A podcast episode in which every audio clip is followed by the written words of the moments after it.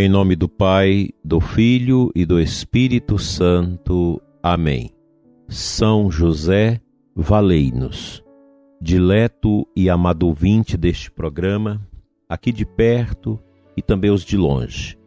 Quero abraçar você nesta manhã com um abraço de fé e desejar que a sua quarta-feira, sob o olhar intercessor de São José, seja frutuosa nós estamos meditando o livro da Beata Conchita, Tratado Prático dos Vícios e das Virtudes.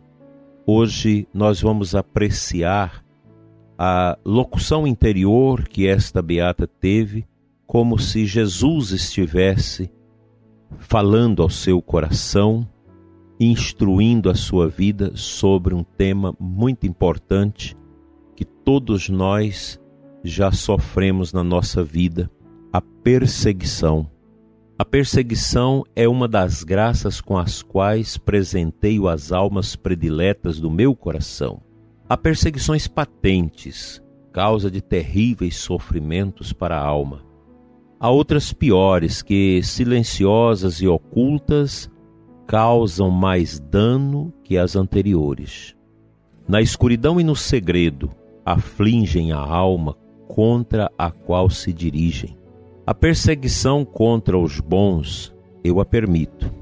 Essa sim é o verdadeiro crisol em que a alma se purifica. Na perseguição, a alma abandona aqueles afetos perversos que a prejudicam. Cruel e impressionante é a perseguição, em especial a do inocente que se enfurece contra uma vítima pura. Todavia, é também a mais repleta de recompensas celestiais.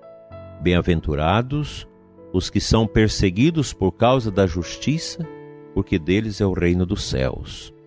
Contudo, não acrediteis que todos os que a justiça humana persegue sejam herdeiros do mesmo reino. Só os que são difamados e desprezados sem culpa, por malícia humana ou permissão divina, para que suas virtudes sejam provadas e seus méritos aumentados. Na perseguição encontram o fruto valioso do desprezo alheio. Não creiais que eles alcancem meu reino só por serem injustamente perseguidos da alma inocente perseguida, exijo o silêncio na dor, o perdão ao inimigo, a alegria de sofrer. Por puro amor a mim, aqui está o fruto da perseguição e a quem eu concedo meu reino. A alma bendita que se alegra na perseguição, praticando o silêncio e o perdão, atinge o ponto mais alto da virtude. Alguém será capaz de entender a perseguição desta maneira? Com a perseguição não se compra o céu.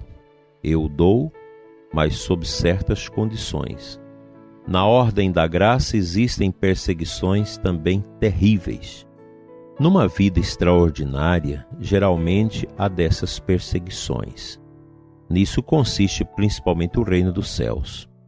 O mundo e os mundanos se opõem a mim e ao que é meu, não abertamente, o que seria menos prejudicial, mas por meio de dissimulações, hipocrisias e aberrações disfarçadas de virtudes. Toda alma que se entrega a mim passa, em maior ou menor escala, por uma indispensável perseguição purificadora. Embora a perseguição seja uma grande graça na vida do homem e do espírito, pode ser uma pedra de tropeço na qual geralmente sucumbem as almas fracas. Nas vocações religiosas, muitas almas débeis cedem à perseguição e Satanás alcança grandes triunfos. Sabem qual é o baluarte da alma na luta contra a perseguição? Maria e a sublime virtude da constância, que se alcança pela intercessão daquela que é o auxílio dos cristãos e das almas religiosas. Fica, portanto, esse tema tão importante para nossa meditação e crescimento espiritual. O cristão de alma forte, de caráter determinado, sabe acolher com paciência as perseguições e sabe sobremaneira que as perseguições passam, que elas terminam e que a, a virtude da prudência, da humildade, da paciência são muito importantes nesses processos de perseguições. Nós sacerdotes, os padres que escutam esse programa sabem disso, a gente atende muitas pessoas em grandes perseguições e sofrimentos, grandes dores, terríveis.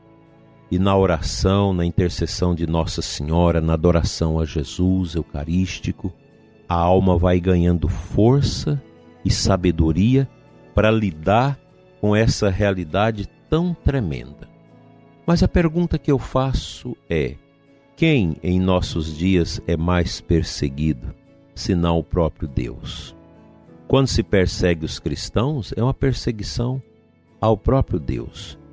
Quando dentro da igreja nós vemos às vezes tentativas de inibir a piedade, o espírito de santidade, o crescimento espiritual das pessoas, a gente escuta isso muito, é sinal que Deus está sendo perseguido. Quanta falta de fé nesse mundo. Já o Papa Bento XVI percebia de, de maneira muito clínica, muito pontual, que o grande problema da igreja hoje não é a liturgia, não são os abusos litúrgicos, não são os abusos teológicos, nem as ideologias que vão entrando dentro da teologia, dentro da espiritualidade, dentro da vida religiosa, da vida sacerdotal. O grande problema é a falta de fé. E é contra isso que nós devemos lutar. Quem tem fé e expressa essa fé e a coloca em prática, seja firme diante das perseguições e incompreensões, pois não há alma santa e piedosa que vai um dia mergulhar na eternidade da bondade de Deus que não passa nesse mundo por terríveis perseguições.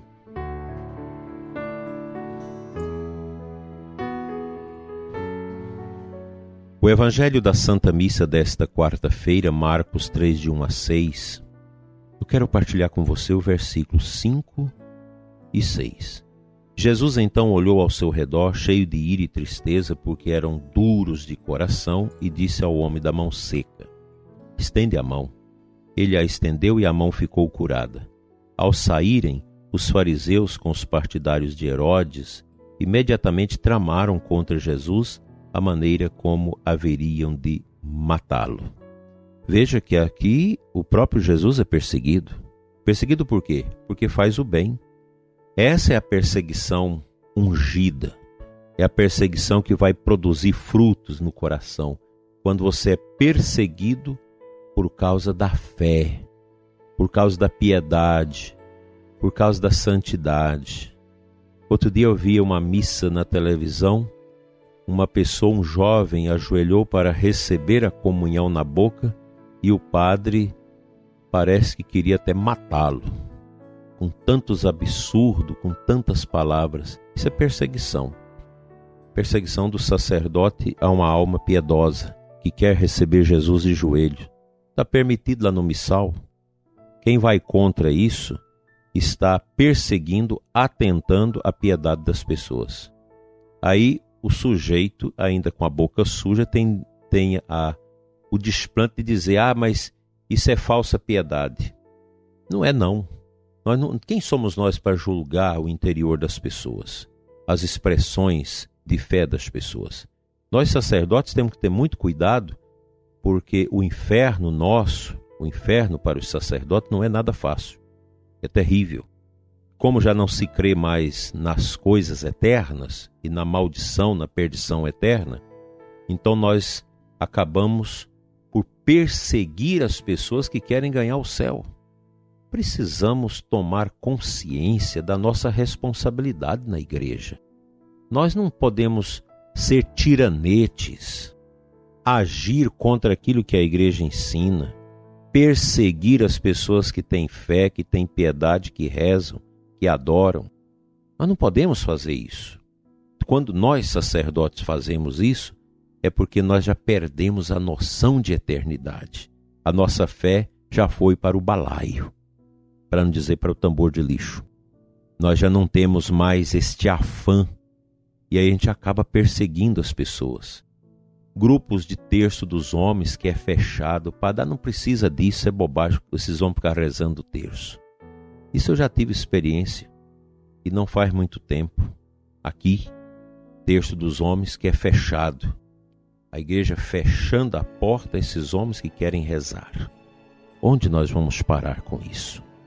Precisamos ter muita consciência para sermos humildes diante das provações, das perseguições nesse mundo, mas precisamos também ter uma consciência firme de evitar que a gente seja agente de perseguição aos outros. Nós não podemos perseguir o outro armar cilada para o outro, desejar o mal para o próximo. A nossa vida cristã, ela deve estar enquadrada dentro deste arbor da santidade. Que o Senhor nos livre das perseguições, mas nos dê força para encará-las e nos proteja contra a soberba, a jactância e o orgulho que pode nos levar a perseguir o outro. Amém.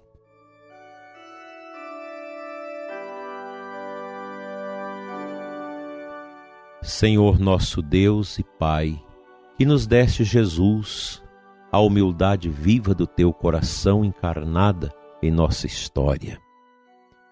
Concede-nos, Senhor, esta graça de sermos humildes, pacientes, diante das cruéis perseguições deste mundo. Pai, abençoa quem está sendo perseguido, quem está sofrido, o ouvinte que ora conosco neste momento com o coração carregado dessas perseguições.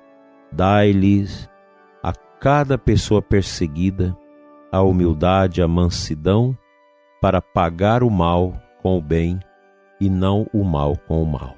Ajuda-nos, Senhor, a ter as virtudes do teu Filho eterno, Jesus Cristo, que se fez obediente até a morte e morte de cruz. Amém.